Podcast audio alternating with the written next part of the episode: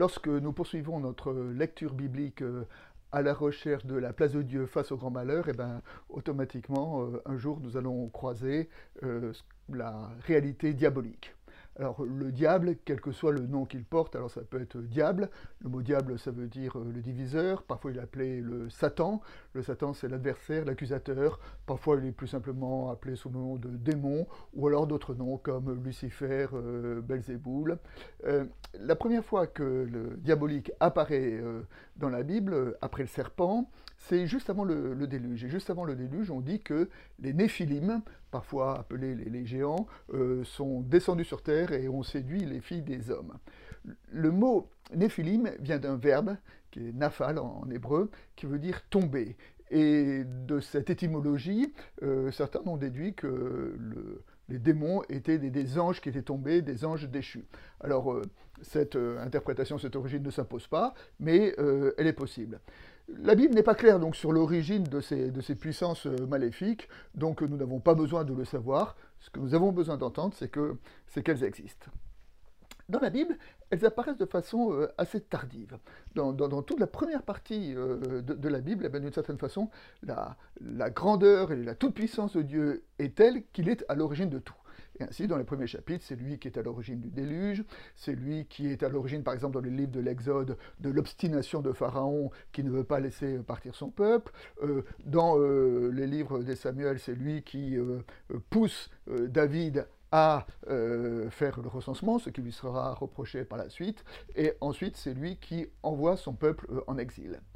Il me semble que avec le temps, cette compréhension d'un Dieu, d'un Dieu tout, tout, bon et qui est à l'origine du mal, qui est à l'origine des massacres, qui est à l'origine des maladies, est devenu de plus en plus euh, difficile à tenir. Et c'est pour ça qu'a émergé euh, l'existence donc de ces, puissances maléfiques, de ces, de ces puissances euh, diaboliques. Et en tout cas, ce que nous sommes obligés de reconnaître, c'est que dans les évangiles, régulièrement, Jésus se confronte euh, au, diable, il se confronte euh, aux démons. Et la première chose qu'on peut dire, c'est que faut-il croire au diable? En tout cas, nous sommes obligés de, Jésus, de reconnaître que Jésus, lui, euh, y croyait.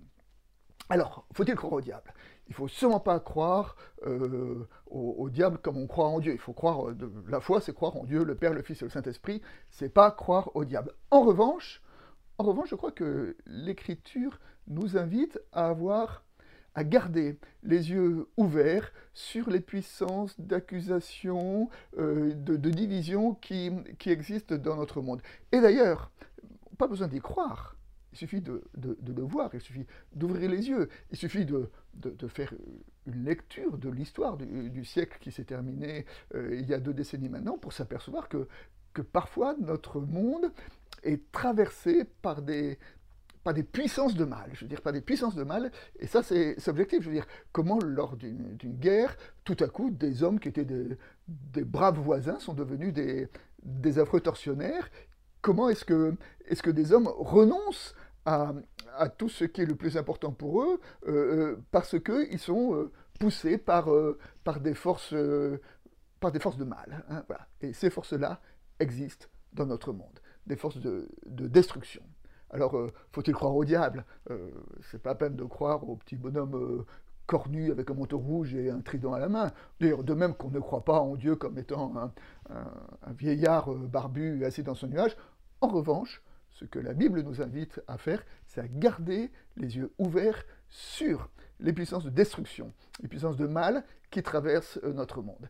Et ces puissances, notamment, se, révèle lorsque le tissu social se, délite. Je veux dire, dans l'histoire du XXe siècle, tous les génocides ont lieu dans des périodes de guerre, c'est-à-dire dans des périodes où justement où, les fondements éthiques euh, vacillaient, et non seulement vacillaient, étaient totalement détruits.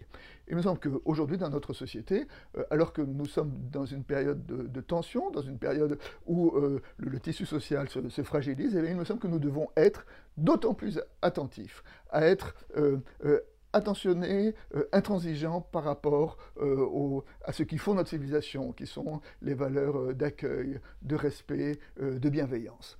Et la bonne nouvelle de, de l'Évangile, c'est que dans ce combat-là, Dieu est avec nous.